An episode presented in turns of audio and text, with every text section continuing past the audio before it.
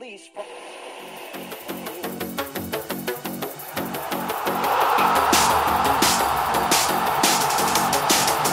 want them to that.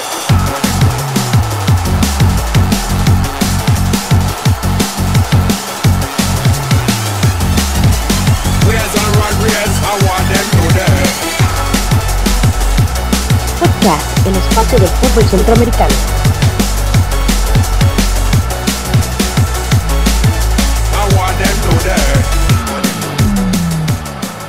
Hola, ¿qué tal amigos futboleros de Centroamérica? Bienvenidos al episodio número 12 de Footcast, el espacio del fútbol centroamericano, hoy 15 de noviembre de 2017. Como siempre, es un gusto presentarme, mi nombre es José Núñez, de igual manera a mis compañeros José Gregorio Soro, Jonathan Corrales y Francisco Céspedes. También les invitamos a buscar todos los episodios en nuestro sitio web footcast.org y en Facebook como footcastcr. Podcast, el espacio del fútbol centroamericano. En esta ocasión realizaremos un análisis del juego de vuelta del repechaje entre Australia y Honduras, así como una entrevista con la periodista de Diario 10 de Honduras, Carly Reyes, y una especial colaboración del periodista deportivo Kevin Barrantes, corresponsal de Teletica Deportes, que reside en España. Además, como es usual, comentaremos las noticias mundialistas sobre los fogueos de Costa Rica y Panamá en sus mini giras europeas. Por último, un breve repaso de las ligas centroamericanas.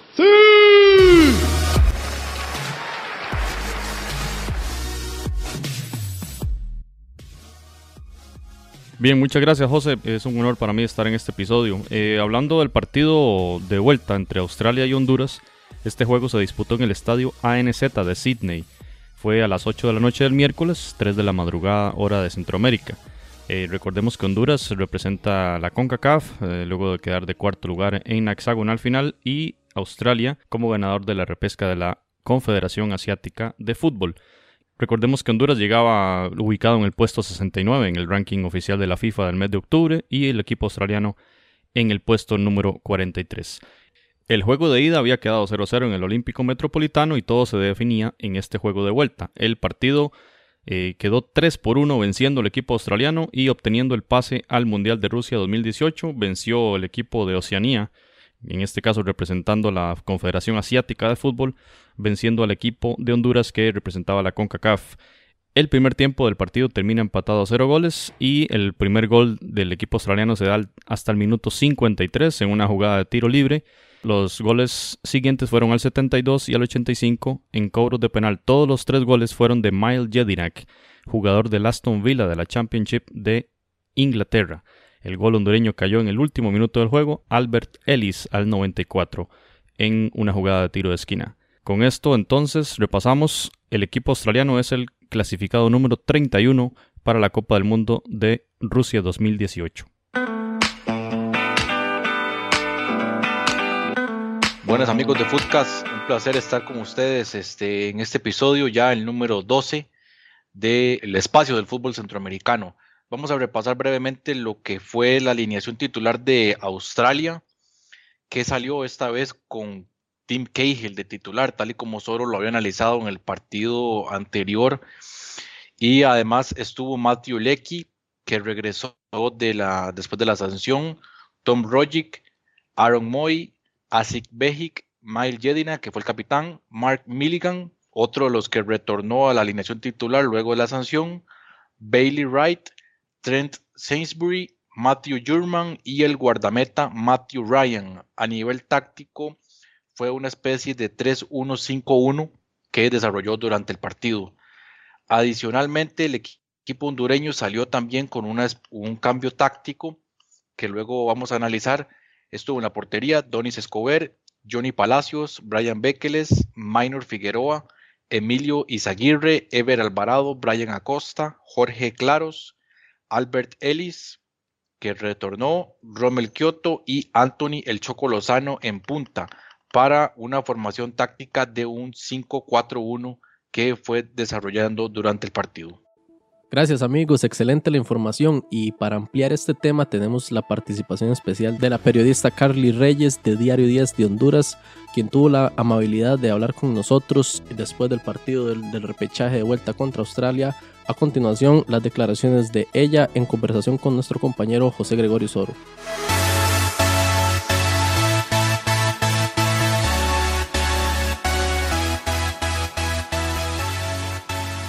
Bueno, Carly, un placer para nosotros que estés acá con, en Foodcast. Eh, nos interesa mucho escuchar eh, una voz como la suya acá, eh, la voz hondureña, contándonos la experiencia de este repechaje contra el equipo australiano y, y que nos pueda contar el día de hoy, post partido, qué, ha sucedido, cuál ha sido el sentir, el movimiento a nivel de prensa en Honduras sobre el resultado que obtuvo la selección de Honduras.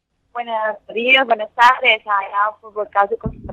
Bueno, eh, realmente es realmente triste porque se esperaba que esa selección de Honduras que conquistó ese boleto del repechaje eh, lograra clasificar al Mundial de Rusia y conseguir por su tercer mundial no se pudo.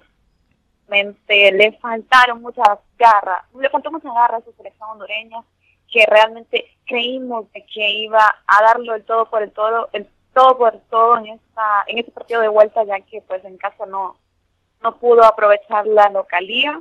Decepcionados totalmente de ese proyecto de Jorge Luis Pinto que no no fracasó en todo eh, hablando de que encontró jugadores eh, pudo armar una nueva selección porque ya pues hay jugadores que se van a marchar del proceso definitivamente ya no van a tener participación para captar 2022 si es que se logra una clasificación pero obviamente vamos a estar ahí pues peleando esa ese lugar para entrar a, a cuadrangular entrar a hexagonal.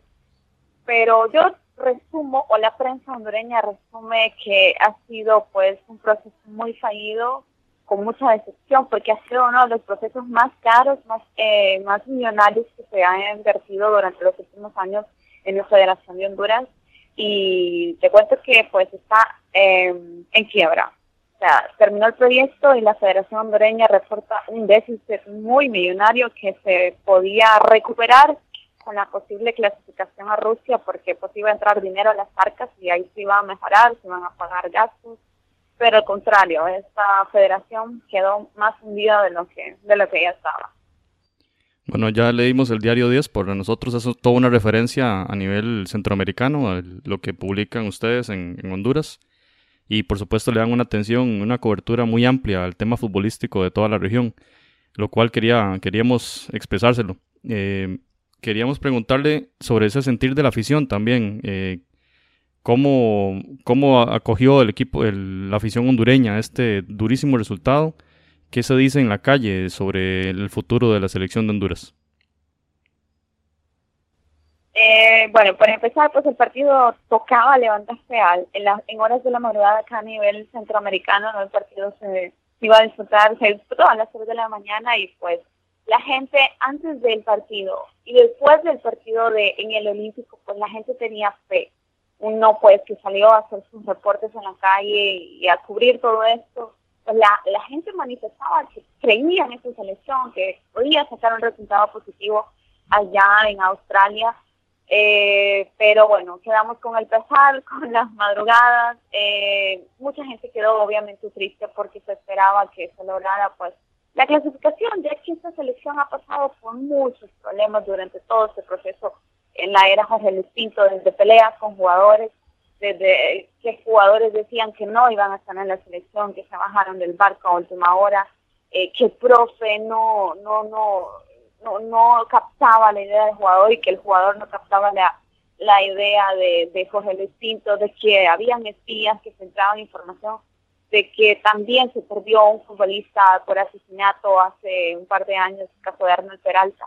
Entonces esta selección ha venido a una crisis, en una crisis que yo creo que Jorge Luis pues, no pudo, no pudo controlar, no pudo controlar eh, con los jugadores y no se les reprocha que, que no hayan entregado, creo que hicieron parte de su trabajo, pero muchos, muchos que estuvieron en ese proceso tampoco se entregaron, como una parte sí, como otra parte no.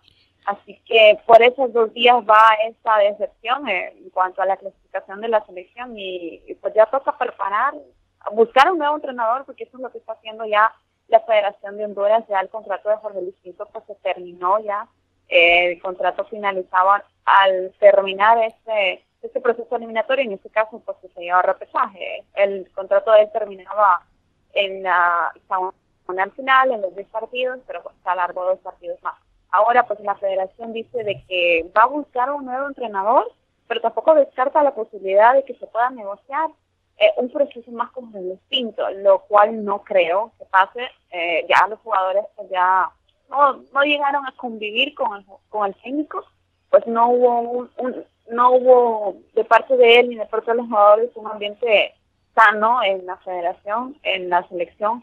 Entonces ya se tiene que buscar pues un nuevo técnico. El caso del asistente técnico Amado de Vara, pues se ha mencionado que lo van a mandar a estudiar a Argentina por lo menos un año para que pueda seguir preparándose y pues a futuro tomar las riendas de, la selección cuando ya pues haya experimentado un poco más de, experiencia en el banquillo. Bien, estamos con Carly Reyes, periodista de Diario 10 de Honduras. Estamos hablando de la situación de esta selección después del repechaje contra la selección de Australia. Carly, tal vez para terminar, si nos puedes hablar un poquito del futuro de la H. Eh, acabas de mencionar el tema financiero que está, que está pasando la federación. Eh, además de este tema financiero, queremos, queremos conocer de usted eh, el futuro de la selección, tomando en cuenta estos procesos o estos juegos. Ustedes publican hoy que en el 2018 quizá la selección no dispute partidos. Entonces, ¿cuál es el futuro que le espera a la selección hondureña? Realmente es incierto el futuro que tiene la federación. Eh, pues los presidentes, los encargados de la comisión normalizadora que le llamamos acá de la Federación de Honduras, pues cuando arriben a, Honduras el próximo viernes, eh, se tendrá un, panorama más claro. Igual ellos dijeron de que iban a que iban a, dar detalladamente todos los gastos, eh, un, documento por escrito detallando todo lo que se invirtió, todo lo que se todo lo que la pérdida que, que hubo eh, pero de momento, si el futuro es incierto en estas selecciones duras, pues hay jugadores que aparentemente no van a volver. En caso de Maino Figueroa, el caso de, se menciona también Antonio García, que pudieron haber sido sus últimos partidos con la selección, el caso de Carlos Costri. Entonces, eh, para el próximo año se menciona que van a haber dos amistosos, pero no, no hay una fecha concreta, además que pues tampoco hay un entrenador que pueda tomar las riendas, así que eso ya va a ser en una reunión, quizás el próximo año eh, aparenta que va a haber una nueva directiva, se menciona eso extraoficialmente, pero de momento no se sabe absolutamente qué es lo que puede pasar con la, con la selección de Honduras ante un proceso totalmente fallido porque ya participaciones oficiales las va a tener hasta el año 2019, cuando pues, se dispute la Copa Oro, una nueva edición, una nueva edición de la Copa Centroamericana. Hasta ahí tenemos informado acerca del asunto del futuro de, de la Bien, Carly, muchas gracias por ese tiempo que nos acaba de brindar. Para nosotros en Foodcast es todo un honor contar con usted y esperamos en el futuro tener futuras conexiones para conversar del fútbol hondureño que nos interesa bastante aquí en, el espacio del fútbol centroamericano. A la orden, ya saben que estamos en contacto y bueno, les deseamos el mejor de las suertes a ustedes allá por el Mundial de Rusia y toca apoyar a estas selecciones que han clasificado, ¿no? El caso de Panamá, el caso de México, el caso de Costa Rica eh, selecciones que han crecido mucho futbolísticamente en, el Centroamérica, Honduras se ha quedado en esta, en esta clasificación. Eh, eh, pues, también pasó por el cambio radical de jugadores, ¿no? nuevos procesos, nuevos llamados, se votaron más de 10 jugadores en esta era de Jorge Luis Pinto que no habían tenido la experiencia en procesos mundialistas.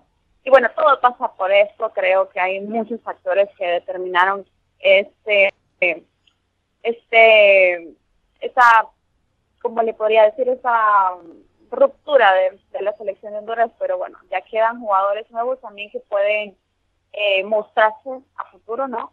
En otras competiciones con la selección. En el caso también ya se está formando la selección preolímpica que va a ir a buscar un cupo a los Juegos de Tokio 2020. Entonces, todo va a ir obviamente por pasos, dependiendo lo financiero que va a estar eh, la selección de Honduras es que se resuelva pues la crisis financiera. Realmente no se sabe cómo lo van a hacer pero vamos a esperar un informe de parte de la FENAFUT muchas gracias Carly que estamos bien y estamos conversando.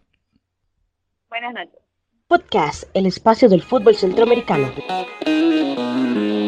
Bien, agradecemos de nueva cuenta a Carly Reyes de Diario 10 de Honduras para nosotros toda una referencia en la parte deportiva, un espacio para informarse mucho del fútbol de toda la región y pues contaremos con ella, con los aportes para conversar sobre la liga hondureña y demás detalles de este fútbol catracho que eh, desgraciadamente termina eliminado en esta clasificación a Rusia de 2018. Pasamos entonces al análisis de este repechaje con nuestro amigo Francisco. Fran, ¿cómo, cómo viste el partido? ¿Cómo podemos empezar el, análisis de este juego? Eh, bueno, eh, antes que antes que nada, buenas noches y muchas gracias por la oportunidad nuevamente. Em, yo, yo creo que la, apuesta que hizo Honduras, eh, si bien es cierto en el papel parecía eh, buena o digamos con cierta ventaja por no haber recibido gol en casa, no, le, no le funcionó, le duró un tiempo únicamente. Australia aprovechó muy bien ese, esa falta que le sancionaron fuera del área, logra el primer gol eh, Honduras no reacciona, tampoco es que se va al frente buscando el empate, que recordemos que un, que un, empate... Eh, recordemos que un empate por goles le daba la, clasificación a los hondureños. Eh, más bien Australia es el que casi anota unos cinco minutos después con un, con un remate de, de Tim Cahill, que pegó en el, en el poste.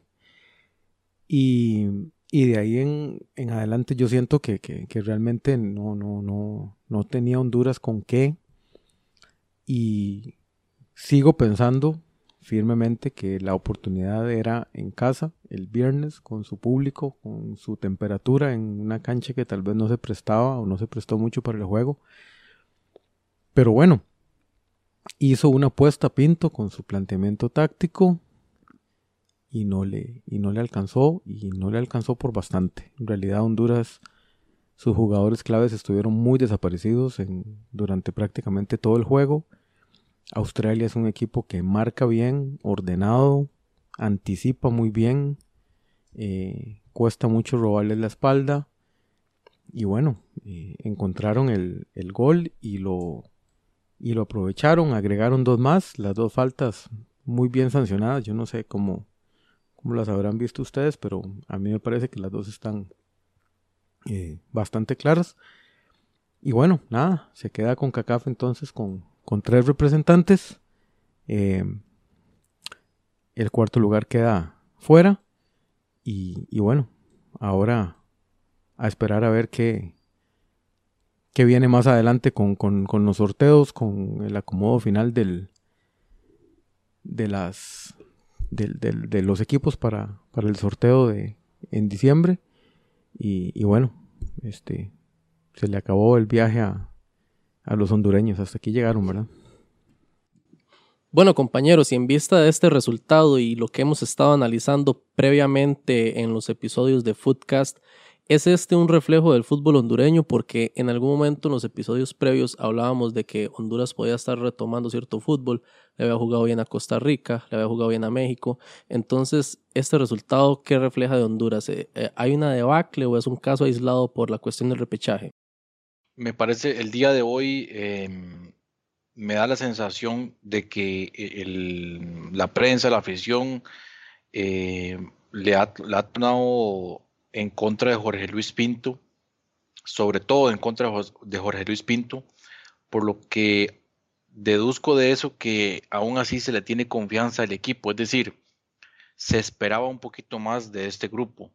Eh, si bien es cierto, había jugadores ya en su último proceso eliminatorio, pero también ah, hay jugadores emergentes, el caso de, Kioto y también de, de Albert Ellis, sobre todo, Eddie Hernández que venía ahí, el Choco Lozano, Brian Acosta, o sea, jugadores que se fueron sumando a ese grupo, eh, inclusive el portero Luis López que está lesionado, em, pero ese primer partido del, del, viernes anterior creo que le bajó demasiado los ánimos al equipo y, y, con esa confianza que no estaba al tope para el partido de vuelta, Jorge Luis Pinto lo que hizo fue plantear un partido con el mayor orden táctico posible, como nos tiene acostumbrados, pero renunciando absolutamente al ataque.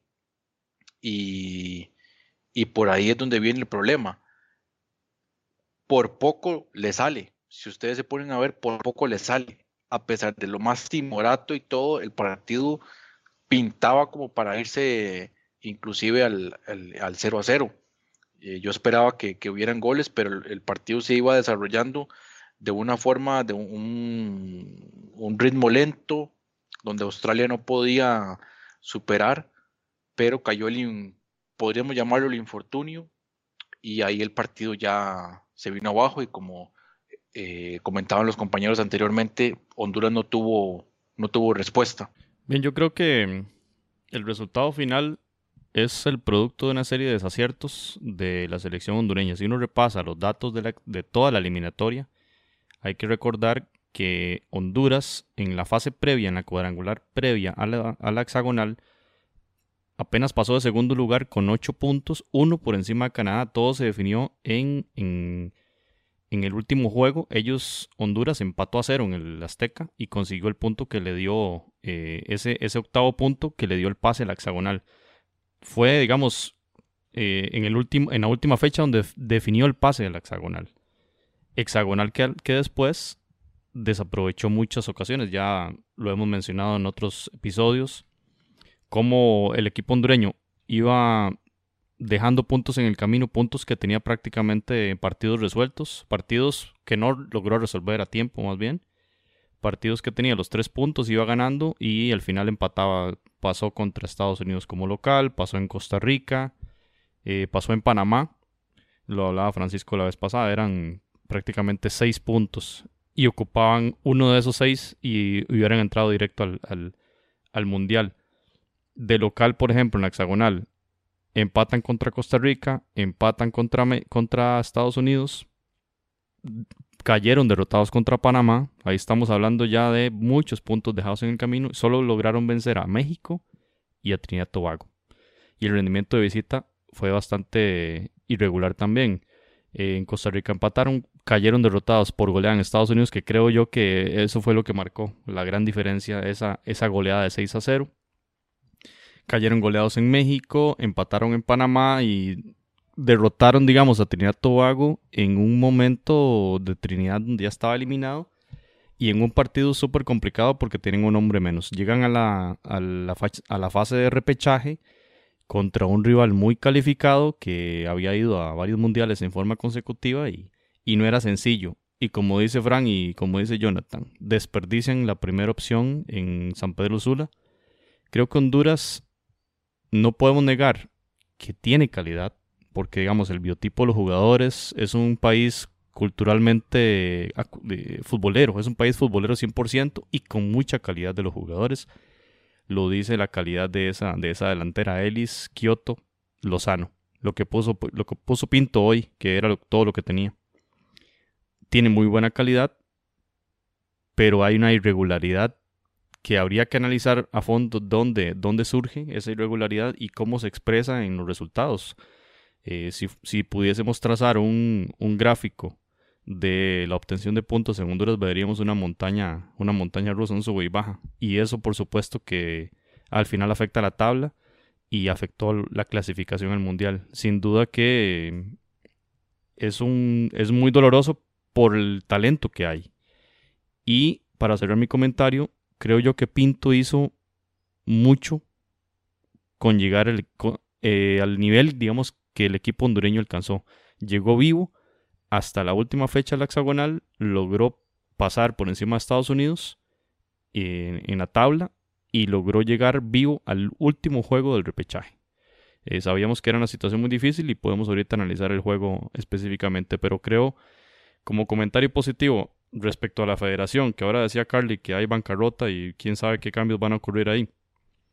La Federación Hondureña de Fútbol, yo creo que hay que respetarle mucho a esa federación el hecho de que dejó que el proceso llegara hasta el final.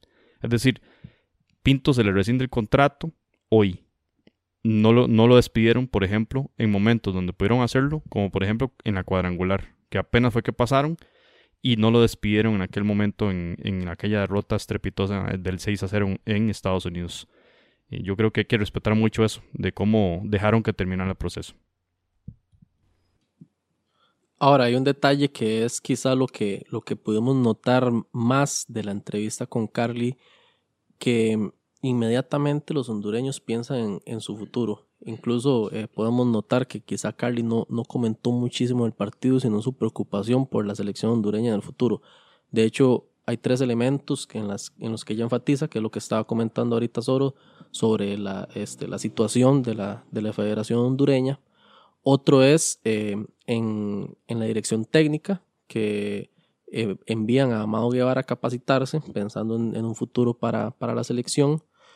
Y por último, no estoy seguro si Carly lo, lo, mencionó, pero a mí sí me llama la atención esta parte que, que hay de jugadores como el Choco Lozano, como Romel Kioto y como Albert Ellis, que, que con una buena participación mundial y con la calidad que tienen, quizá tendrían hubiesen tenido un futuro diferente al que ahora van a tener estando fuera de la Copa del Mundo. Sí, bueno, lo que, lo que vos decías también, José, respecto a las ligas locales, ¿verdad? Los, los, eh, las elecciones de Centroamérica siguen viviendo en su mayoría de las rentas de lo que de lo que de lo que generan los, los jugadores que están que están fuera porque los torneos locales de verdad que tienen tienen muy muy muy baja calidad no son, no son ligas fuertes, tal vez como en algún momento lo fueron. Y sabemos que desde hace unos años para acá, más bien el jugador centroamericano lo que busca es opciones afuera. Entonces, eso es lo que llega a fortalecer en algún momento las elecciones. Y creo que por eso es que hemos venido viendo algunos papeles bastante buenos. Eh, el caso nuestro, el de Panamá, eh, Honduras hace escasos cuatro años, ¿verdad? Eh, el tema es que sí, sí hay una interrogante que vale la pena analizar en futuros programas, donde, donde hablemos un poco de la importancia y la necesidad de fortalecer las ligas locales para que los procesos de recambio por los que van pasando estas elecciones no sean tan, tan ingratos y tan groseros y no pasen facturas tan altas, donde los equipos nacionales prácticamente dependen de, de, de los jugadores que estén en el, en el extranjero. Entonces, eh, es cierto, el jugador hondureño es un jugador fuerte, aguerrido, es un jugador eh, luchador. Quizá le cuesta un poquito más la concentración, quizá le cuesta un poquito más el orden. Honduras dejó muchos puntos en el camino en la hexagonal. Eh, le costó mucho cerrar los juegos, le costó mucho mantener los resultados. Hoy fue el último capítulo de esa historia. Hoy le costó mantener el 0-0, lo, lo, sostuvo un tiempo, pero ya en el segundo no, no pudo y cuando tenía que reaccionar tampoco tuvo con qué reaccionar. Entonces en realidad es, es algo que queda ahí de una manera, como repito, un poco, poco grosera y un poco ingrata para las autoridades. Pero sí vale la pena y estoy seguro que Honduras va a tomar este, las medidas y las decisiones que les correspondan. Lo de, lo de Amado Guevara es una clara señal de que hay un, interés de retomar o darle un, un, nuevo arranque a este proceso con un jugador local emblemático que los hondureños quieren mucho y respetan mucho, eh, que sabemos que fue un gran jugador. Y, y bueno, este ya, ya, ya veremos qué, qué es lo que nos presenta Honduras en las, en las próximas eliminatorias coincido con, con, ustedes, compañeros. Yo creo que, mm, si bien es cierto, e, esta, esta generación de hondureña termina acá, eh, existe, existe luz ahí, porque recordemos que Honduras hizo un gran trabajo en, el, en los Juegos Olímpicos. Viene una generación ahí en camino.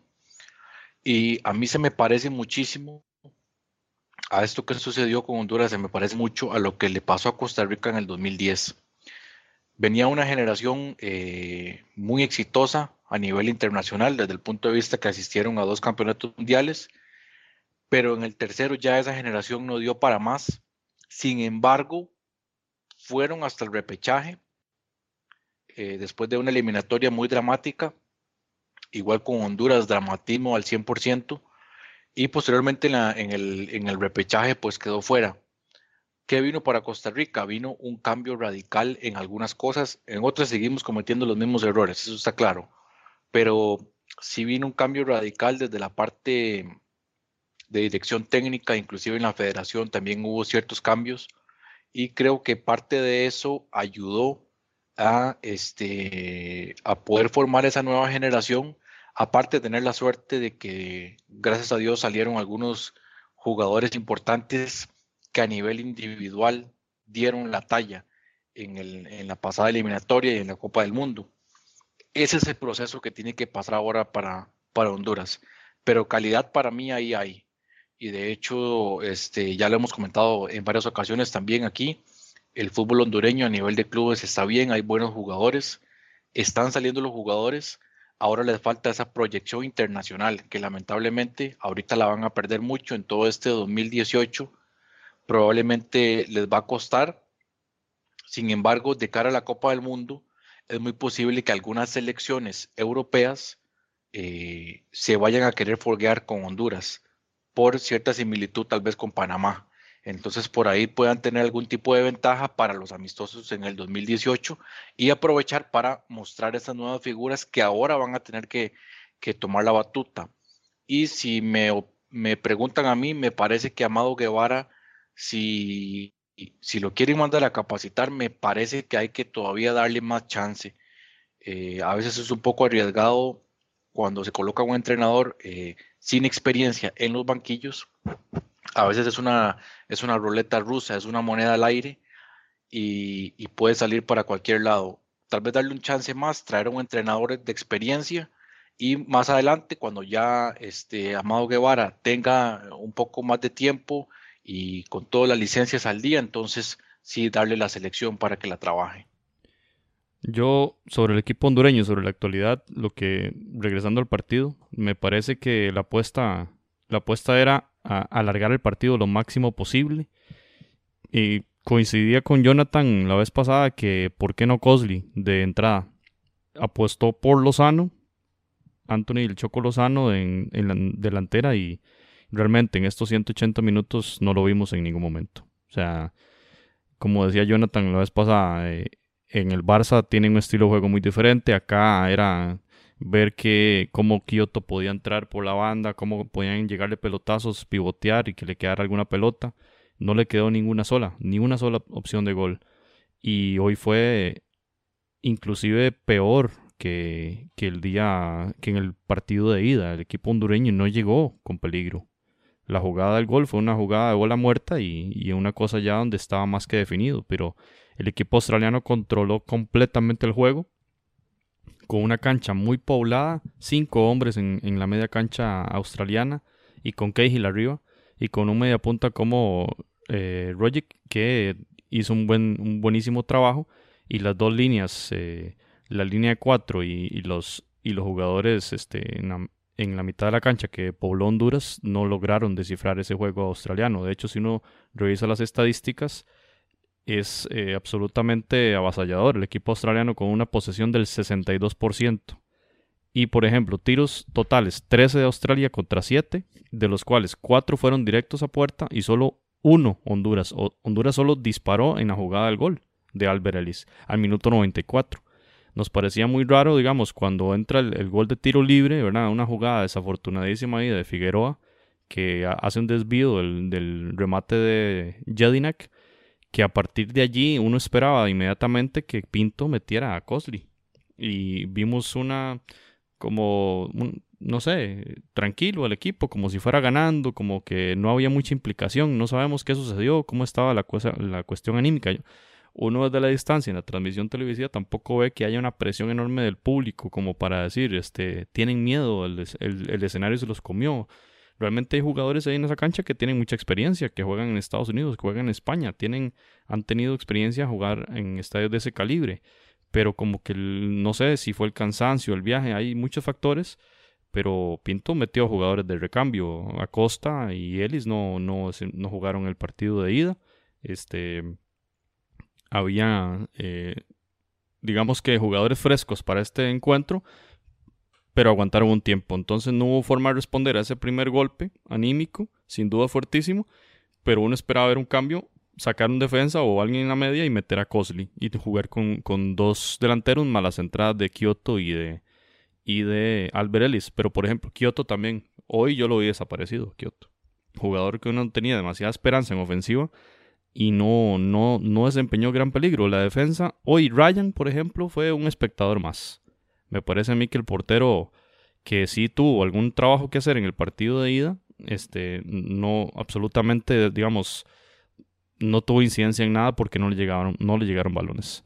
Y en el respecto al ataque, bueno, no sé, en la jugada había Pinto tenía planeado un cambio y viene la jugada del, penal donde Brian Acosta toca el balón con la mano. Habría que revisar el video. Yo en un momento pensé que el cambio iba a ser Brian Acosta, justamente. Y si es así, bueno, fue realmente desafortunada la jugada, porque en esa jugada venía el cambio, se viene el penal, no sé, bueno, luego Minor Figueroa habló de que el árbitro estaba vendido y demás, que ese penal no tenía que haberlo pitado. Bueno, yo estoy, no estoy a favor de esas declaraciones. Me parece que fue muy claro el penal teníamos una ilusión, eh, venimos desde lejos y la verdad que muy triste, muy triste por quedar eliminado. Más allá de eso, pues puede que hasta el primer gol de ellos no habíamos hecho mérito a lo mejor para ir arriba en el marcador, pero después de ahí creo de que eh, tuvimos una reacción muy positiva, pero evidentemente ya lo que pasó, lo que está a la vista del mundo, eh, eso nos terminó de descontrolar, Ese segundo gol que realmente el árbitro les regala muy evidente.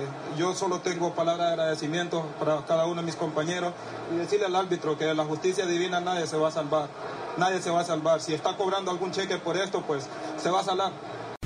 Siempre la visión de los periodistas es esa, ¿no? ¿por qué salió a jugar tan defensivo? ¿No?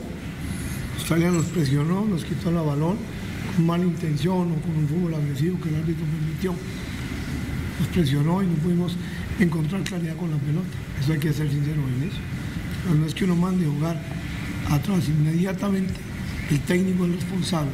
No es visualizar la acción que se está dando. No, el técnico. Usted lo mandó a jugar defensivamente. No. Es lógico que me iba a defender o que tenía que sacar, controlar el partido en los primeros minutos. Pero igual teníamos opciones de salir de atacarlo. Me parece que ahora responda por mi futuro en Honduras cuando acabo de terminar con semejante golpe. Para algunos periodistas hondureños solamente interesa el futuro de Pinto, más que el partido. Qué locura. Pasan por encima un partido que era clave para Honduras, que era importante en el mundo internacional. E inmediatamente, ¿qué va a hacer Pinto? Es un equipo que tiene oficio, tiene sus posicionamientos tácticos importantes. Yo siempre dije que era un equipo pesado, recio. Hoy de pronto le permitió al árbitro el fuego brusco, porque la intención desde el primer minuto fue acabar con Ellis como fuera, porque sabían que era el lugar peligroso del partido. Australia salía así a presionar, que iba a aflojar. Un primer tiempo de alguna manera llevado, segundo tiempo que podría tener muchas más características de fútbol pero nos golpean los dos goles, ¿no? sobre todo el autogol del primer, la primera jugada de tiro libre, donde se parar la jugada mucho antes. Y después un penalti que, que físicamente es mano, pero no es la intención ni el gesto de ataque o de defensa total del balón de nuestro jugador. No. Entonces, uno ya inmediatamente observa cuál es el, el fenómeno del partido. Yeah, so he's saying that um, the, in the first half, the game was more balanced. In the second half, with uh, the own goal that, that took a toll, and then uh, for the second goal, uh, there was uh, contact with the player's hand, but it wasn't intentional. It's an interpretation of the law, and. Uh, y después del segundo gol creo que ya no hubo forma de responder, ¿verdad? Pero Habría que revisar el video. Si, si el cambio era por Brian Acosta, realmente eso fue demasiado desafortunado. Yo vi a Pinto despotricando contra el árbitro porque el cambio no lo permitió. Eh, había una jugada ahí, no permitió el cambio. Y en la jugada siguiente vino la jugada del penal, el 2 a 0, que ya fue absolutamente demoledor para el equipo hondureño. Sí, de hecho, eh, este jugador, Tom Rogic, para mí fue el mejor, o sea, un jugador desequilibrante en el medio, en el medio campo hizo prácticamente lo que quiso. Tiene 24 años del Celtic de Glasgow, compañero de, de Cristian Gamboa y en algún momento fue compañero también de Emilio Izaguirre, que salió lesionado a los 11 minutos. Eh, no sé si ya lo comentaron, pero eso me parece también fue una baja importante en Honduras. En el partido de ida fue de lo más sobresaliente y lamentablemente ahí en, en esos primeros minutos se lesiona, lo cual deja esa banda izquierda un poquito con problemas para ir al ataque. ¿Por qué? Porque sobre todo con, con, con Rommel Kioto se entiende muy bien y por la banda izquierda de Honduras fue la más fuerte en esos partidos finales de la eliminatoria. Y este, realmente Honduras me, para mí me decepcionó demasiado porque si bien es cierto el orden táctico y todo eso, pero la respuesta fue eh, nula. Ese primer gol fue un infortunio.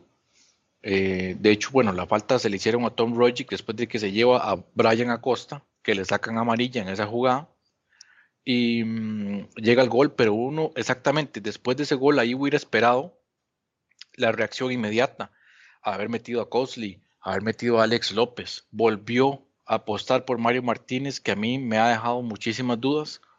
Y al final de cuentas, es que eh, si usted revisa las estadísticas que antes las, antes las, las mencionaron, Honduras tuvo un remate a marco, que fue el gol.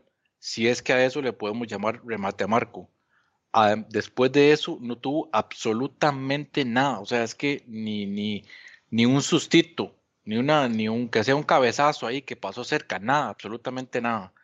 Y este, pues ahí sí, sí podríamos llamarlo, pues una, una, el plan, el plan B no, no funcionó o tal vez ni siquiera existió. Y uno se pone a repasar el equipo del frente y el planteamiento de Postecoglou era súper ofensivo, ¿verdad? Con, con Tim Cahill de vuelta, ya podía jugar eh, otra vez, eh, y me parece que llevó mucho peligro. Eh, solo la, presencia de él en la cancha ya, ya era de preocupar, por eso planteó la línea de cinco Pinto.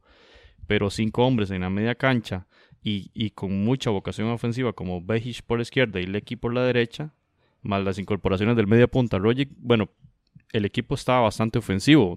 Repetimos, Ryan no, no participó en grandes partes del encuentro.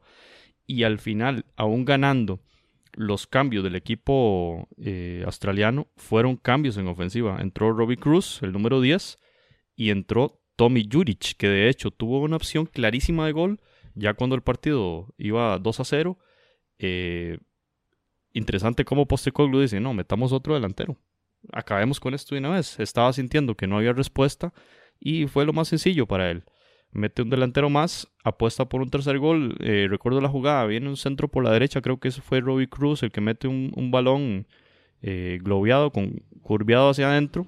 Y tuvo, no tenía marca, tuvo todo el tiempo del mundo para pegar la media volada y de hecho le salió altísima. Le salió como una jugada, un gol de campo en fútbol americano realmente Juric tenía para lucirse y, redimir ¿verdad? las opciones de gol que desperdició en el primer juego y también quedar en la historia, porque uno repasa la historia del fútbol australiano y más allá de los goles, de los pocos goles que han logrado en Copa del Mundo, eh, las leyendas de este fútbol se nombran por estas finales que juegan en los repechajes y creo hoy que Creo que Mael Jedinak acaba de escribir con letras doradas su paso histórico por la selección australiana y ya está bastante avanzado en edad para un futbolista profesional. Creemos que ya es el último proceso eliminatorio y el mundial será el último que dispute Jedinak. Pero hoy ese hat-trick eh, va a quedar como leyenda. Y bueno, Juric no va a quedar como leyenda porque Juric votó los goles en Honduras y hoy votó esa jugada solo frente a Escobar. Un Escobar que tuvo mucho trabajo y realmente a mí lo que me da es mucha lástima como un jugador como Escobar se retira ya de la selección con, junto con Figueroa y Cosley por el tema de edad con un partido de este nivel con bueno Cosley ni siquiera tuvo oportunidad de estar en el campo lo cual también fue lamentable. Pero por parte del equipo hondureño cómo cierra un proceso de muchos años de muchas glorias para, para, este, para esta selección clasificaciones a mundiales Cosley Escobar y Minor Figueroa.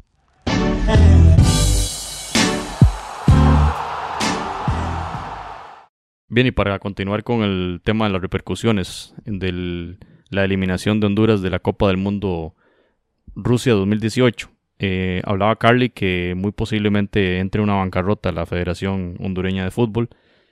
Publicaba hoy Diario La Prensa en Honduras que el golpe económico para esa federación será de 12 millones de dólares no percibidos, ¿verdad? que son los, los dineros que FIFA otorga a las selecciones clasificadas al, al Mundial.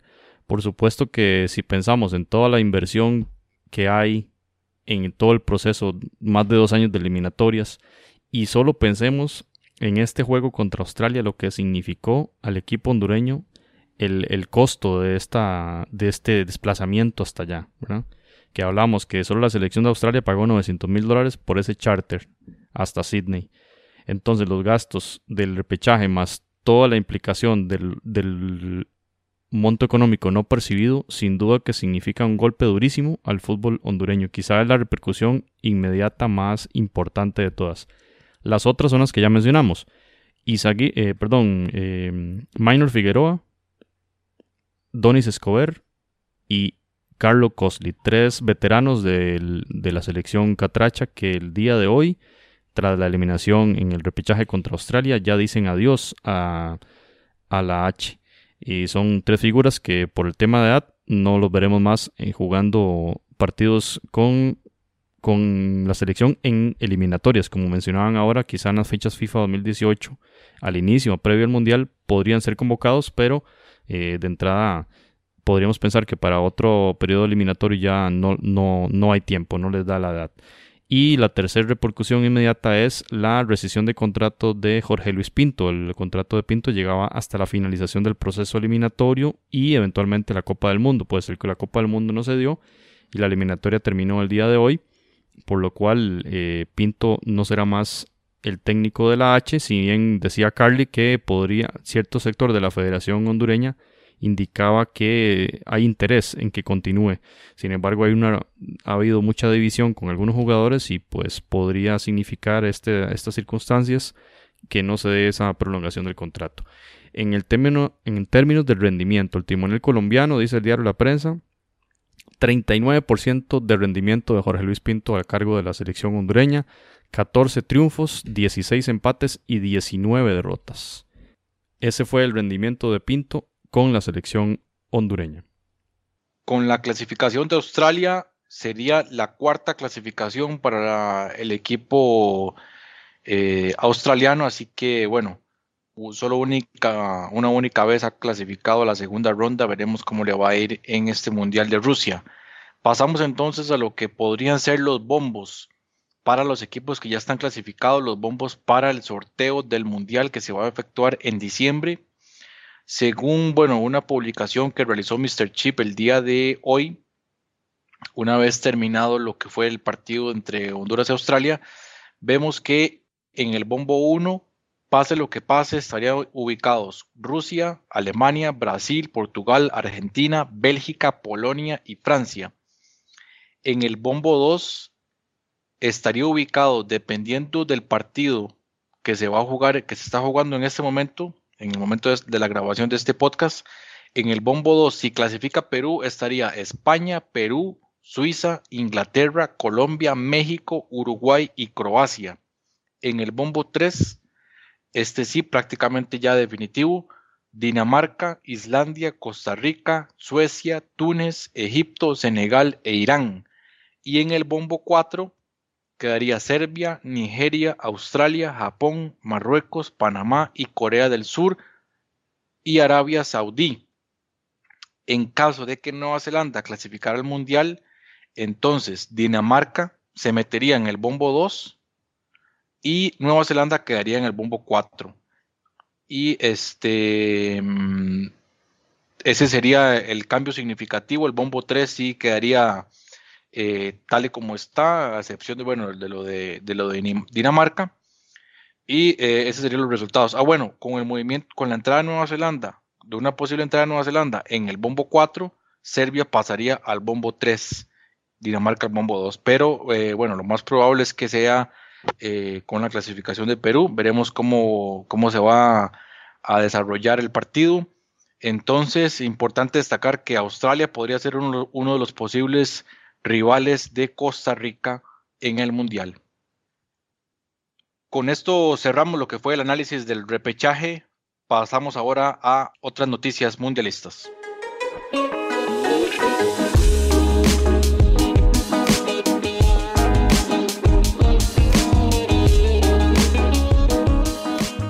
Gracias, Jonathan. Continuamos con más información ahora con las noticias mundialistas, con una participación especial de nuestro amigo Kevin Barrantes, corresponsal de Teletica Deportes en España, que nos ayudará a realizar el análisis de los fogueos que tuvo Costa Rica primero contra la selección de España y después contra la selección de Hungría. Adelante, Kevin.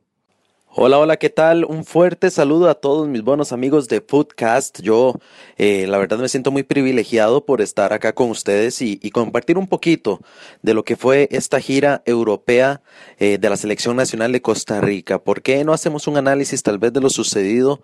Porque yo creo que, así como yo, muchos de ustedes tienen dudas de qué fue lo que pasó con la Selección Nacional y qué fue ese nivel tan paupérrimo que se vio en esta gira europea. Si iniciamos analizándolo con el encuentro en Málaga, pues eh, hay, que, hay que ser honestos y, y yo soy muy, muy enfático en esto. Estábamos jugando contra una selección campeona del mundo como lo es España, un plantel que quizás es de los más competitivos y se podría decir inclusive que es una de esas selecciones que va como favoritas al Mundial de Rusia 2018, una selección que, bueno, vamos a ver, yo que estuve en Málaga, en ese estadio la Rosaleda, el ambiente era sumamente futbolero, el estadio estaba repleto por completo de, de, aficionados españoles que obviamente terminaban metiendo muchísimo al jugador español. En general también con un Isco que, que como todos saben es de Málaga y evidentemente toda la afición estaba apoyándolo, por supuesto porque estaba volviendo a casa. Un Isco que hizo la diferencia en el medio campo al juntarse con Andrés Iniesta, Sergio Busquets y también Thiago Alcántara e hicieron una diferencia fundamental que a la postre terminaría siendo determinante a favor de España, ya que seamos honestos, estábamos jugando contra varios de los mejores del mundo, pero una cosa es jugar contra los mejores del mundo y perder jugando bien y otra cosa es perder como lo hizo el, eh, la selección nacional de Costa Rica. Fue una, una situación muy atípica, eh, primero porque eh, en general la selección no logró adecuarse bien en el estilo de juego, se veían muy desordenados, errores muy profundos como por ejemplo la salida de Brian Oviedo por el costado de la izquierda que se la termina robando David Silva y termina en gol. Esas son cosas que no pueden pasar o también el error en el que incurre primero Francisco Calvo al tratar de despejar el balón y pegársela en los pies a Oscar Duarte, que termina también en el disparo de, de del Chino Silva. Otra jugada que referencio mucho fue la de la del gol de Iniesta. ¿Cómo es posible que Iniesta salga desde la mitad de la cancha y ni un solo jugador de Costa Rica se acerca a marcarlo? El, el mismo Iniesta se queda con un gesto como que, como que no entiende por qué no llega a marcarlo y, pues por supuesto él es hombre de fútbol y sabe que ese espacio no se lo van a dar siempre y aprovechó, se fue y disparó frente al marco que terminó eh, empujando el balón al fondo de las redes. En general podría decir que rescato muchísimo el nivel de Dani Carvajal en el primer tiempo, donde hizo eh, disparos, perdón, donde eh, detuvo disparos determinantes, pero al final de cuentas, pues el, ese 5-0 termina opacando muchísimo el rendimiento de, de Dani Carvajal. A nivel general, Costa Rica no, no se encontró en, el juego, el, el terreno en sí, el, el ambiente estaba muy pesado para el equipo costarricense, pero no hubo esa actitud como que uno no sé si concuerdan conmigo, eh, compañeros, pero no, no se sentía como, como una selección que pudiera hacer daño. Y, si lo vemos bien, el único tiro de todo el juego llegó hasta el minuto 90 por intermedio de Celso Borges, que terminó deteniendo Kepa. Y, y eso fue todo, literalmente eso fue todo y, y, y nada más pasó en, en, en ese juego contra España. Ok, Tomando como parámetro que eso sucedió ante España, pues lo lógico y lo, lo evidente era que los jugadores, los jugadores como, como decimos los ticos, se mordieran, se mordieran, que, que le dieran una felicidad a la selección, a, la, los aficionados eh, con una victoria ante la selección de Hungría. Yo estuve también en Budapest siguiendo a la selección nacional y en el reconocimiento del Grupo Amarena, pues todos andaban muy felices, muy contentos, había un buen ambiente que, que vamos, hay que, hay que ser honestos, eh, eso funciona, eso, eso sirve muchísimo en un plantel porque que haya un buen ambiente genera, por supuesto, positivismo de cara a un juego. Vamos a ver, yo honestamente pensaba que íbamos a ganar. que íbamos a ganar ante Hungría, que la selección iba a salir arrolladora, que iba a salir con sangre en el ojo, que, que, con tal de darle una, una alegría a la afición iban a hacer hasta lo imposible. Y bueno, pues terminó siendo totalmente lo contrario. Primero, una noche fríísima en Budapest, estaba haciendo 4 grados centígrados, con una sensación térmica de 0 grados. Entonces, eso ya se hace un poquito complicado, tal vez para la práctica del fútbol. Pero en general, Hungría fue determinante con jugadores de excelente nivel y Costa Rica mm, no aparecía. Irónicamente, hasta el minuto 60 se dio el primer disparo a Marco y fue con un tiro de larga distancia que no llegó a ser peligroso para el portero rival por parte de Giancarlo González. Amigos, es que hay que ser honestos, ¿desde cuando Giancarlo González hace un disparo a puerta?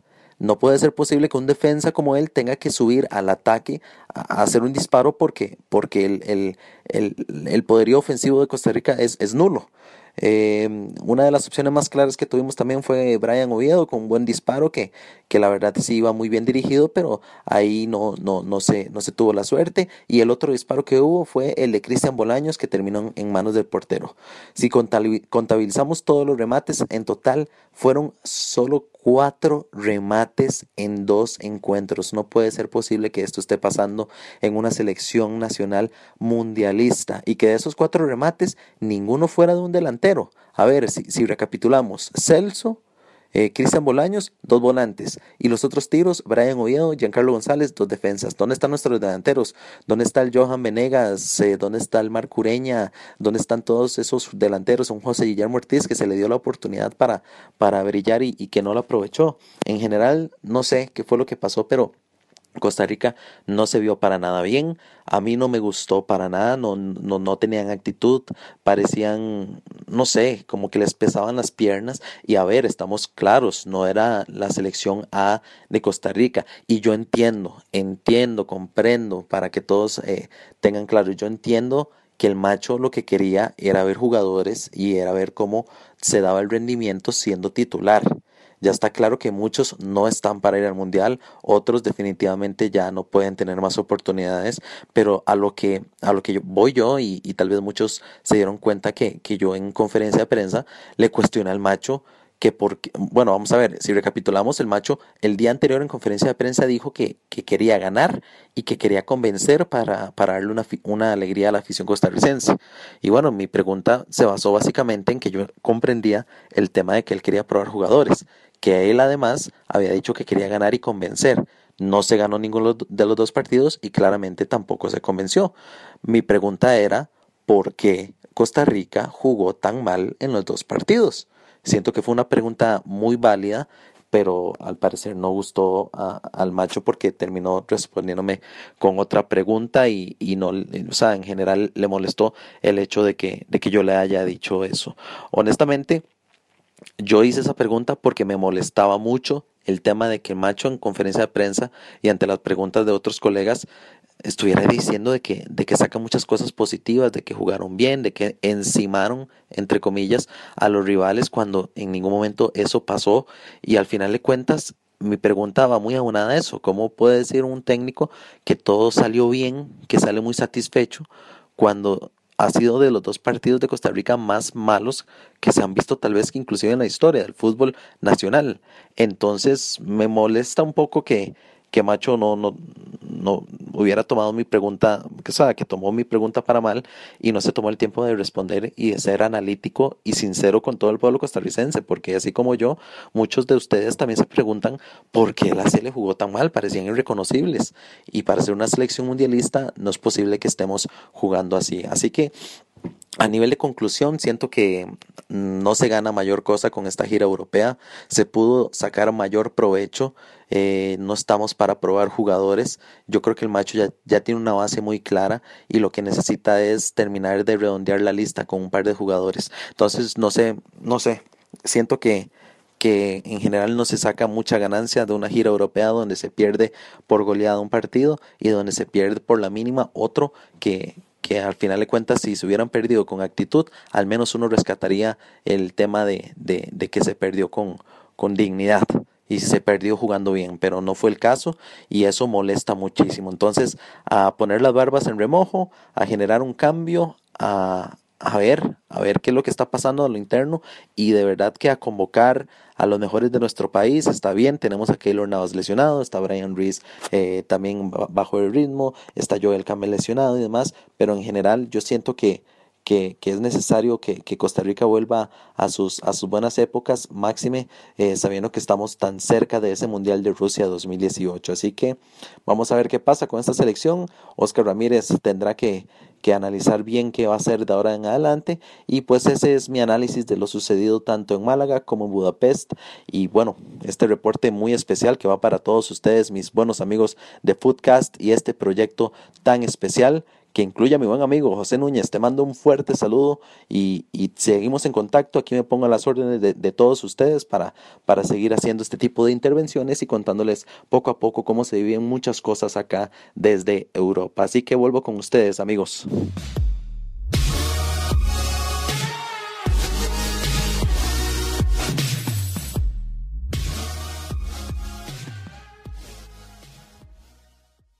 Bueno, y agradecer a Kevin su participación y, la buena disposición que tuvo para participar de este episodio y este análisis de los fogueos de Costa Rica. Esperamos contar con, con su presencia en futuros episodios. Ahora eh, es momento de que nosotros participemos, entremos de lleno en el análisis del partido, de los dos partidos de Costa Rica en estos fogueos de preparación para el Mundial de Rusia 2018 y me gustaría ver qué opinan los compañeros del rendimiento en general para empezar de Costa Rica en, este, en estos fogueos. Footcast, el espacio del fútbol centroamericano. Bien, en la sección de noticias mundialistas entramos al análisis de estos de esta mini gira europea que realizaron las selecciones de Costa Rica y de Panamá con sendos juegos, empezando por la selección nacional de Costa Rica que el día 11 de noviembre disputó su juego contra la selección de España en la ciudad de Málaga. El partido termina con una goleada de 5 goles por 0. Las anotaciones españolas fueron a cargo de Jordi Alba, Álvaro Morata, doblete de David Silva y la última anotación fue de Andrés Iniesta 5 a 0. La victoria española ante Costa Rica, que sin duda deja un, sentimiento bastante de, interrogante acá en, el país y que causó mucha, mucha discusión a nivel de prensa sobre la, forma en que fue alineado el portero Dani Calvajal, entre otros jugadores que desempeñaron, que tuvieron un desempeño bastante eficiente en la selección nacional, Francisco. Sí, gracias José. Eh, a ver, este, este tema siempre es este un poco complicado porque se forman dos, grandes bandos de los detractores de Oscar Ramírez y los que lo apoyan. Y, a veces cuesta encontrar el, el, el, punto medio que quizás es el que, el que nos da un poquito más de, de objetividad, de, el que nos da un poquito más de eh, objetividad para hacer un, análisis un poco más un poco más en frío, ¿verdad? Bueno, número uno, jugamos con un gran equipo, con una gran selección que tenía, tenía prácticamente todos sus jugadores titulares. Eh, el marcador, más allá de que no se vea elegante, porque obviamente no lo es, eh, pues bueno, no estábamos jugando contra cualquier selección. Eso por un lado. El propósito de estos juegos siempre es el de tratar de determinar cuáles jugadores son los últimos que van entrando a completar la lista de los que van a hacer el viaje a Rusia. Yo creo que eso es algo también que a veces se nos, se nos pierde un, un poco de vista. Yo no creo que Oscar todavía esté esté pensando o que tenga algún tipo de dudas con cuál va a ser su alineación titular si tiene los jugadores al 100%. Pero sí necesita saber cuáles son los mejores cambios que puede llevar al mundial y estos y estos juegos pues nos gusten o no los resultados pues en realidad tienen ese propósito sobre cualquier otra cosa, ¿verdad? Entonces, este creo que tuvo la oportunidad ya de probar a, Dani Carvajal, hizo lo mismo con Leonel Moreira. Él tiene dudas de quién podría ser el tercer, por, el tercer eh, guardameta de la selección, el primero y el segundo, eso está más que definido desde hace, desde hace rato. Y, bueno, considero que este era el momento para hacerlo. Eh, definitivamente Brian es un jugador que marca muchísimo la diferencia en el, en el equipo nacional y, y un jugador con las características que él tiene no, eh, no es fácil de, de, sustituir ni de, ni de reemplazar. Ah, yo en realidad le, le, tenía mucha expectativa al juego para ver cómo, cómo planteaba él el equipo sin Brian. Eh, eh, ¿Verdad? Y, bueno, ya nos dimos cuenta que, que, en realidad hace mucha, hace mucha falta y que no tenemos quien lo sustituya. Y eso no debería tampoco de asustar a la, a la gente, a la afición, ¿verdad? Yo creo que le pasa en realidad a todos los equipos y aquí yo no voy a, no voy a, comparar a, a Brian con grandes jugadores, pero porque no es, no es el caso, pero bueno, de qué pasa si, si Luka Modric no, no, no juega con, con los croatas, por ejemplo, ¿verdad? O sea, no, no, no, es, no es que tenés otros dos jugadores ahí en la banca que lo van a sustituir. Entonces, eh, cuando los equipos tienen un jugador referente, que es el que marca la diferencia cuando está en la, en la cancha, Brian es el capitán del equipo también, es uno de los líderes del equipo, entonces hay toda una disposición diferente de sus, de sus compañeros cuando él está y cuando no está. Entonces, yo creo que lo importante ahora es este recuperarlo. Creo que esta semana recibimos todos con mucho agrado la noticia de que el Sporting lo, lo reintegra en, en, los entrenamientos del primer equipo. Y ojalá, ojalá que, que Brian tome ritmo y esté listo para, para el mundial, ¿verdad? Eh, eh, lo otro es que, bueno, el, el, juego contra Hungría sí no tuve oportunidad de verlo. Pero bueno, en general, para ir haciendo el, cierre, yo creo que hay que ver estos juegos con, con una óptica de, de que tienen un propósito claramente definido. Y yo creo que Oscar es un, un, entrenador que saca eh, cosas valiosas de las derrotas.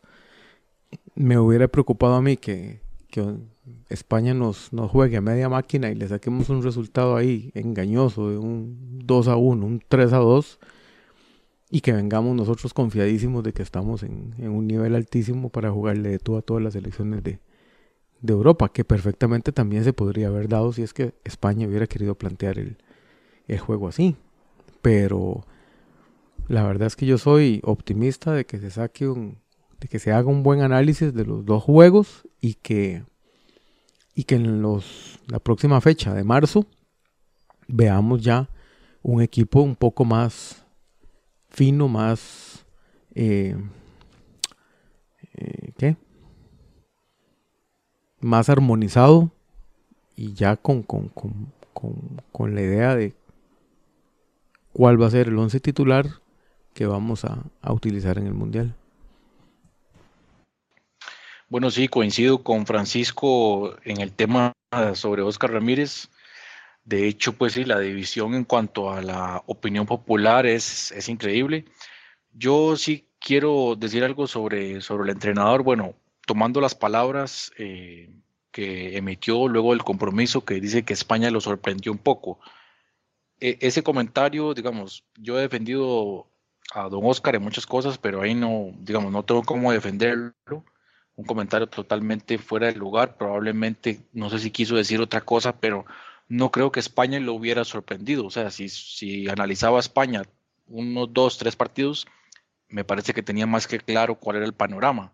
Ahora, también muy bien que España hubiera tomado el compromiso con mucha seriedad, porque eso le permite a Costa Rica realmente tener un parámetro real, no algo ficticio como aquel 2 a 2 en el Estadio Nacional este, e, esto ya es un parámetro mucho más concreto para tomar decisiones. Y Oscar Ramírez eh, llevaba pues la, convocatoria, sí habían ciertas bajas, pero si nos, ponemos, a revisar la lista en cuanto a nombres es, un, la base de la selección. o al menos sí este, una parte bastante importante. A nivel táctico, es muy poco lo que podría cambiar de aquí a por lo menos hasta, hasta marzo con los amistosos. El 5-4-1 es más que claro.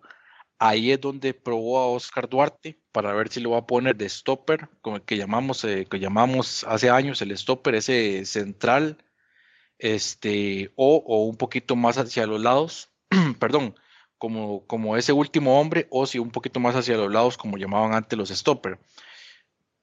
Sin embargo, aquí es donde hay jugadores que, por ejemplo, eh, Cristian Bolaños. Cristian Bolaños tal vez no venga bien o no llegue bien a marzo, pero va a estar en la lista eh, en esos amistosos, va a estar en el mundial si es que no se lesiona. Celso Borges, aunque venga a bajo nivel, va a estar en esa lista. Pero hay otros jugadores que ese bajo rendimiento les puede cobrar una, una factura muy alta. Es el caso de Johan Venegas, el caso de, de Tejeda, Francisco Calvo, esos jugadores se podrían quedar afuera. Ni qué decir de Dani Carvajal, que se le dio una oportunidad muy importante, no tuvo una participación destacada, tampoco se le pueden achacar muchas cosas, pero es muy probable que ahí la partida se le gane Leo Moreira.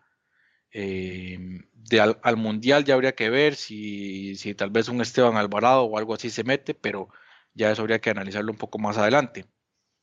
Eh, sí, España totalmente pasó por encima. Es muy probable que Costa Rica, aún con el equipo titular, aún así España lo hubiera goleado. Y eso no, hay de, no es de extrañarse. Pero sí rescato que España tomara el compromiso con, con la seriedad del caso y que si Costa Rica tenía que poner los pies en la tierra, se lo hiciera de esa manera. Por otro lado, el partido contra Hungría fue ya un partido totalmente distinto, donde el equipo costarricense incluso tuvo mayor posesión de balón. El equipo de Hungría pues hizo, hizo su juego eh, esperando un poco atrás y una salida en velocidad. Este muchacho Ugray, de hecho Rolando Ugray hizo lo que quiso ahí por la banda derecha sobre todo. Realmente como decimos un baile. Y este, esta vez eh, el Oscar Ramírez probó a más jugadores, metió a Moreira, eh, Kenneth Gutiérrez estuvo ahí y ahora sí metió al Pipo de titular. Probó a Osvaldo Rodríguez, a Rodney Wallace, a Colindres, a Venegas. Sin embargo, este, por ejemplo, el caso de, Daniel Colindres, que cuando él había entrado con la selección en los partidos anteriores en la eliminatoria, cuando él ingresa, el, el macho normalmente hace un cambio a un 4-4-2. Entonces Colindres viene por la izquierda pero nunca lo había usado con el planteamiento 5-4-1. Ahí es donde tal vez Oscar Ramírez lo quiso, lo quiso probar un poco. Y lo que sucede es que cuando Rodney Wallace ataca o Ronald Matarrita por la banda izquierda, entonces Daniel Colindre lo que tiene que hacer es irse hacia el centro, donde probablemente va a chocar con Venegas y alguno de los dos tiene que decidir ir al segundo palo. Ahí es donde Colindres decían que que a Colindres lo estaban utilizando en una posición que no era. En parte sí, en parte no. O sea, el, tema es que en ese sistema táctico y teniendo un jugador como Ronald Matarrita, este, que sube bastante, ese jugador que está tirado a la banda tiene que jugar hacia el centro, que es lo que hace normalmente Cristian Bolaños. Ahí es donde el macho empezó a jugar, empezó a probar, sacar esos, esos, esas zonas de confort que llamamos y definitivamente eh, dejamos muchísimo que desear em, en muchas cosas.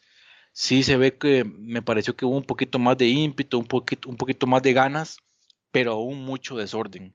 Y sobre todo eh, en lo que hemos hablado, que una cosa es esperar al rival bien ordenado atrás y esperar el contragolpe, y otra cosa es llevar la iniciativa al juego. Cuando Costa Rica tiene que llevar esa iniciativa, es donde le cuesta más, porque está como estructurado para esperar y contragolpear. Entonces ahí es donde pues el equipo nacional tendría que, que, analizar también. En el caso del Mundial es muy probable que sea lo primero, que sea que, un, que veamos a una Costa Rica ordenada y un poquito atrás, pero también va, va a depender de los rivales que, que vayamos a enfrentar. Bien, Jonathan, yo lo que quiero decir al respecto es que como decía Francisco, estos juegos son de preparación. Lo que queremos es ver jugadores, ver el funcionamiento del equipo, cómo se adaptan estos jugadores al funcionamiento general del, equipo y no tanto los resultados que la gente desea ver. Deseaban que ganara en España. Y eso pocas selecciones lo, lo han hecho. Italia, de hecho, en la eliminatoria perdió 3 a 0 allí. ¿verdad? La Italia que ahora está eliminada del Mundial. Entonces, ver ese funcionamiento del equipo es importante, ver cómo, cómo se van esas líneas moviendo, cómo se van adaptando al rival, pero ver el funcionamiento de los jugadores, que muchas veces en eliminatoria se critica el poco, la poca participación, el poco, el poco espacio, ¿verdad? que se le brinda a, diversos jugadores en las diferentes convocatorias. Y nada más decir que en el partido contra España disputaron el partido.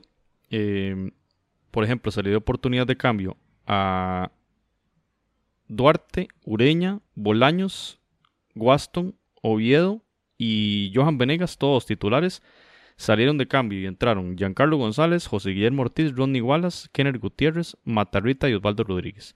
Por supuesto que son un montón de cambios, así es, siempre son los juegos eh, amistosos, siempre se pacta entre las federaciones quién, cuántos jugadores van a realizar cambios, pero todos ellos, o sea, casi 17 jugadores participaron de ese encuentro y de ahí sacan conclusiones el, el entrenador. En el caso contra, contra Hungría, eh, Duarte, Gamboa, Rodney Wallace, Johan Venegas, Colindres y Osvaldo Rodríguez, que fueron titulares, salieron de cambio, le dieron espacio a Francisco Calvo, Brian Oviedo, José Guillermo Ortiz, Ulises Segura, Cristian Bolaños y Marco Ureña. Entonces, hubo mucha participación, hubo mucha oportunidad para todos estos jugadores, se les dio, se les dio espacio para jugar y lo importante son las conclusiones de quién puede, quién tiene capacidad para estar allí. Como usted indicó, Jonathan, ya el machillo dijo, andamos buscando el tercer portero. Yo creo que ya la respuesta la tiene. Eh, que Carvajal no era el apto para jugar contra España. Bueno, ¿cómo se determina eso? Él está jugando en España. Ya Pemberton está como número 2 según las declaraciones de Ramírez y así lo ha tenido siempre, lo hemos visto en la eliminatoria cuando Navas estaba lesionado, eso está muy claro para todo el mundo.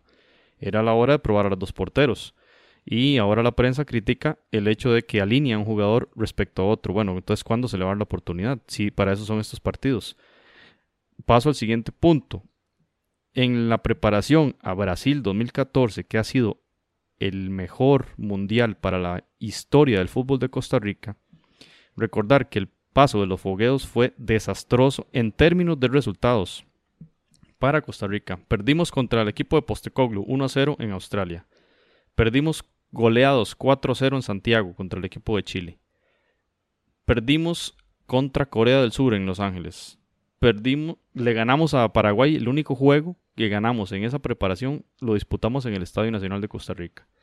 Y perdimos en el mes de junio, antitos del Mundial, perdimos en Tampa contra Japón, un partido que jugó muy bien Costa Rica en el primer tiempo, y para eso son estos partidos. Se hicieron muchos cambios, el equipo cayó, eh, de vino abajo el rendimiento, Japón hizo tres goles, gana el partido, y la prensa estaba totalmente alarmada en aquel momento, cuando son partidos en donde los entrenadores sacan conclusiones de quiénes son los, los relevos que podrían utilizar ya en los partidos de verdad, en los partidos de competición mundialista. Y justito antes de empezar el mundial, bueno, jugamos contra Irlanda y empatamos a uno. Pero entonces, lo importante en, este, en, aquel momento era que de todos los fogueos solo ganamos uno. En la preparación, después de la eliminatoria, cuando clasificamos muy bien al mundial, vino la preparación a Brasil y todos los, prácticamente de siete partidos, cuatro los perdimos. De seis partidos, perdón, cuatro partidos de seis fueron derrotas para Costa Rica. Si ahora perdimos por goleada contra España, bueno, hay que, hay que ponderar todas las variables que hubo allí. Ya contra un rival un poco más nivelado con el de nosotros, bueno, 1 a 0 y utilizando gran parte de jugadores de prueba. Entonces, hay que estar tranquilos, pienso yo, y así como hizo la Federación de Honduras, tenemos que hacer nosotros. Tenemos que dejar que el Machillo cierre este proceso.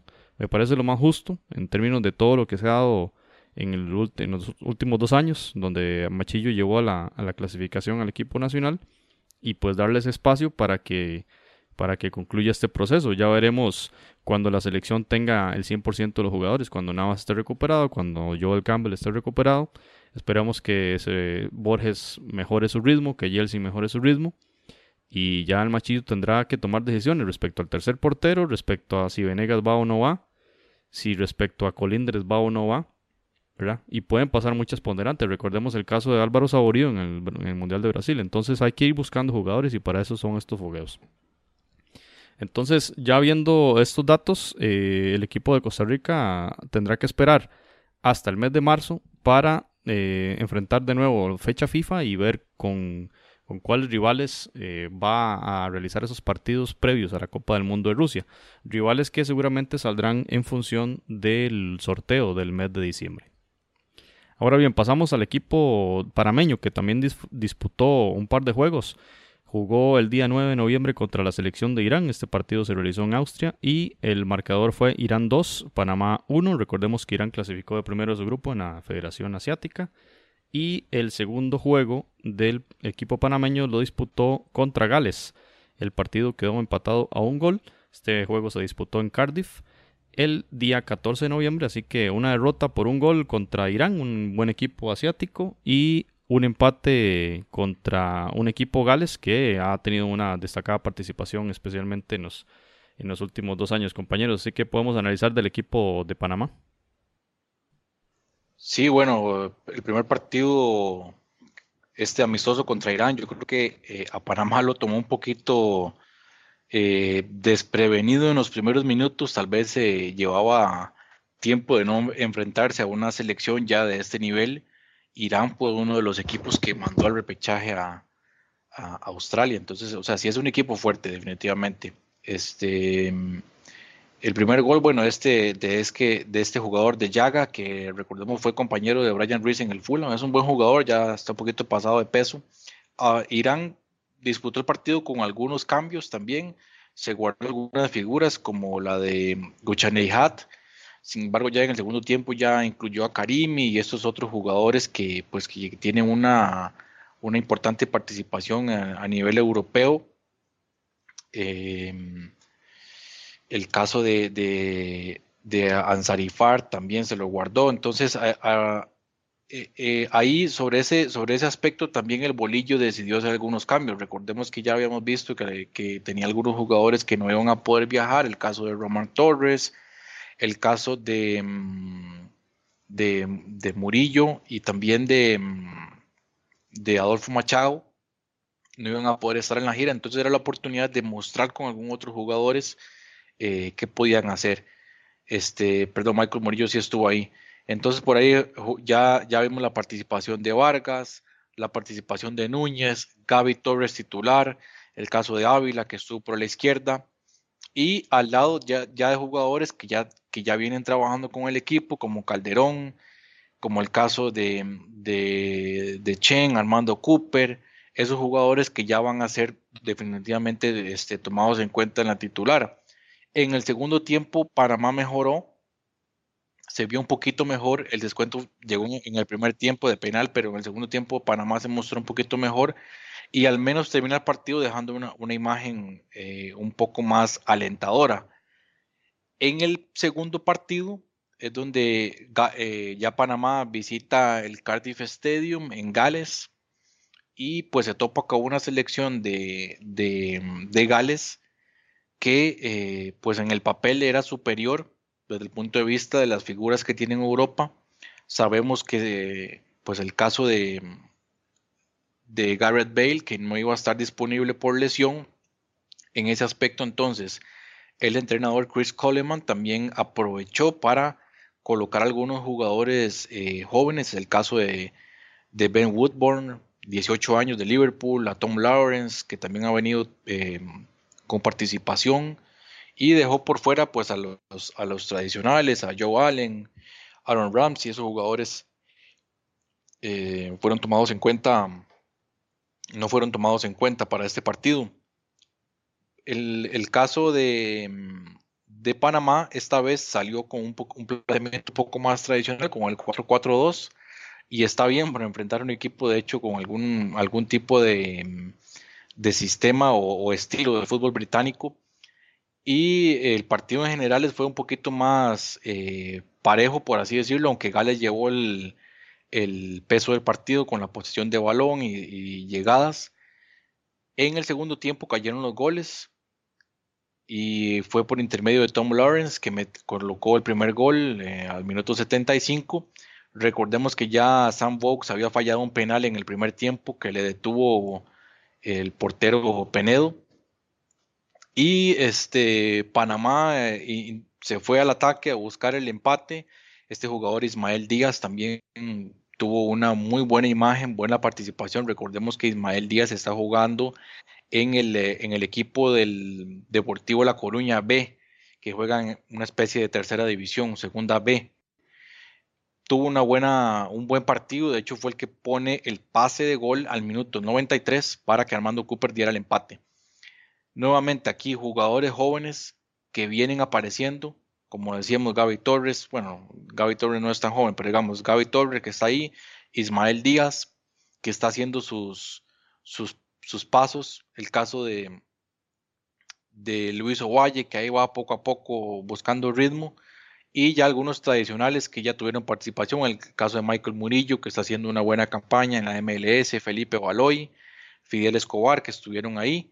Y ya el guardameta tradicional Jaime Penedo. Entonces yo creo que la gira europea para Panamá deja un poquito mejor las sensaciones. Tal vez los resultados no fueron del todo positivos, pero sí se nota que ya el equipo lleva una buena, una buena selección que tiene hambre, que tiene ganas y que esperamos que pueda hacer bien las cosas el próximo verano europeo en Rusia. Eh, sí, no, yo creo que este, muy bien lo que, lo que está haciendo Panamá, consiguió muy, muy buenos rivales, bastante, bastante calificados. Este, muy interesante siempre jugar con los equipos asiáticos que, que usualmente los conocemos menos, los vemos menos y, tienen un juego, un estilo de juego completamente diferente. Y que tenemos altas probabilidades, si bien es cierto una buena parte de ellos están en el mismo bombo que estamos nosotros, eventualmente podría tocarnos ahí algún rival de esos. Ojalá que la selección considere para marzo enfrentarse a algún equipo de estos. Ojalá uno africano también, que nunca nos ha tocado, todavía no nos ha tocado un equipo africano en fase final de, de mundial. Em, siempre he tenido la idea que Panamá es un muy buen equipo de fogueos, un equipo que, va y se toma el fogueo siempre muy en, muy, muy en serio. Para mí los, los resultados lo reflejan así.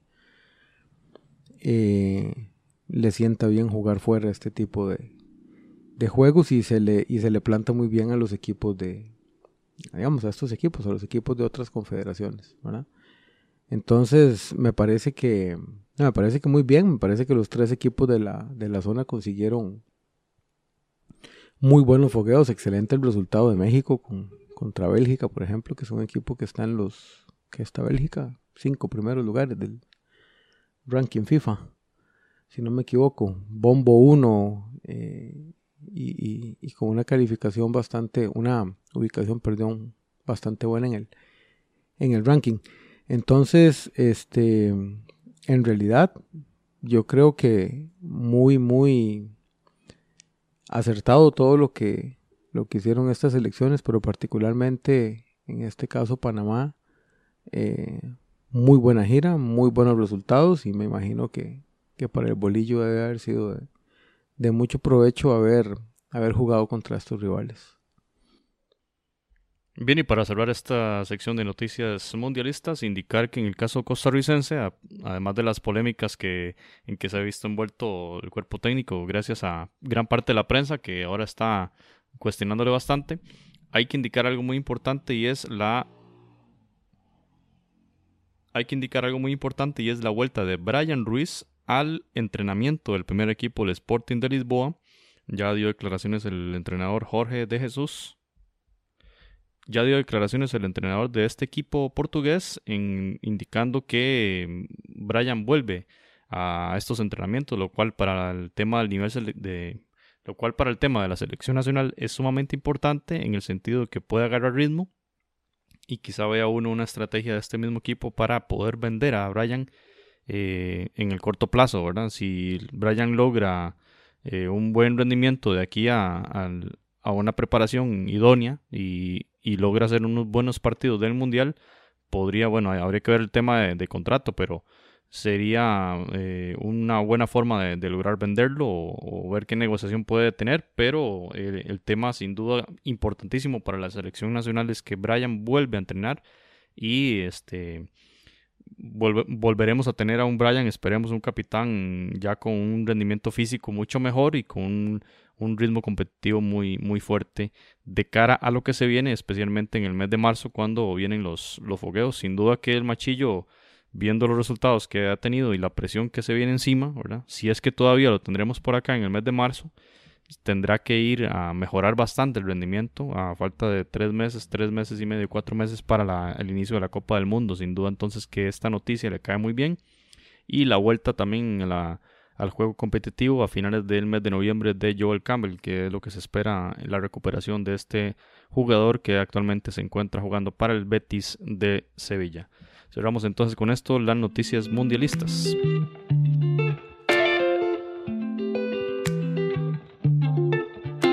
Pasamos ahora al tradicional repaso por las ligas centroamericanas, esta vez con una versión reducida, para comentar un poquito lo que está pasando en Nicaragua, que ya tenía los clasificados a la semifinal, estaban disputando los encuentros el Managua contra el Real Estelí, el Real Estelí ganó el partido de vuelta y, perdón, el partido de ida y el partido de vuelta será este sábado a las 7 de la noche Real Estelí contra Managua. Por la otra llave estaba jugando el Dirian Gen contra el Walter Ferretti.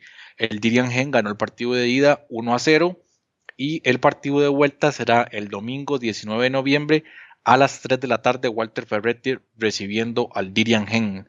Recordar nada más que el mexicano Castañeda es el goleador del campeonato con 12 goles y Carlos Chavarría del Real Estelí queda con 11 goles ahí en la segunda posición. En el caso de Panamá también ya llegamos a las rondas finales, se cumplió toda la primera fase del torneo, la fase de clasificación, las 18 jornadas y en donde tenemos los cuatro clasificados, los cuatro mejores equipos en Panamá, los tradicionales Tauro, Plaza Amador, Árabe Unido y Chorrillo. Las semifinales comenzarán este sábado 18 de noviembre a las 6 de la tarde enfrentará el Chorrillo y el Tauro. Y él en la otra llave estará jugando Árabe Unido contra Plaza Amador el domingo a las 5 de la tarde. Así que vamos a ver cómo, cómo está el tema ahí en, las, en, la, en la Liga Panameña. Recordar nada más que el jugador Dinolis es el goleador del campeonato, quedó con 10 goles del San Miguelito. Y en el caso del Salvador, rápidamente porque en este momento también se está jugando ya la fecha 20 del torneo, en donde pues tenemos ya los primeros cuatro clasificados a la siguiente ronda, a pesar de que todavía faltan un par de jornadas, pero la Alianza Santa Tecla, FAS y el Isidro Metapán ya están asegurados en la siguiente ronda y falta por decidir el resto de clasificados, en donde en este momento estarían clasificando Pasaquina, el Águila, Municipal Limeño y el Audas. Recordar nada más que ahí el paraguayo Guerreño y Armando Polo son los goleadores, ambos con 12 tantos. Bien, ha llegado el momento de despedirnos de este episodio número 12 de Footcast, el espacio del fútbol de Centroamérica. Hemos tenido un espacio muy cargado relativo al repechaje entre Honduras y Australia y a las mini giras europeas de Panamá y de Costa Rica en enfrentamientos de preparación para el Mundial de Rusia 2018. También conversamos sobre la actualidad de las ligas de Centroamérica que ya están llegando a su fase final. Un agradecimiento a Carly Reyes desde Honduras y a Kevin Barrantes desde España, quienes realizaron aportes muy valiosos para este episodio. En nombre de José Francisco Núñez, de Francisco Céspedes, Jonathan Corrales, mi nombre es José Gregorio Soro. Les invito a escuchar el próximo episodio, el número 13, en la próxima semana, donde estaremos hablando más de esta pasión del fútbol de Centroamérica. Muchas gracias por su atención. Podcast, el espacio del fútbol centroamericano.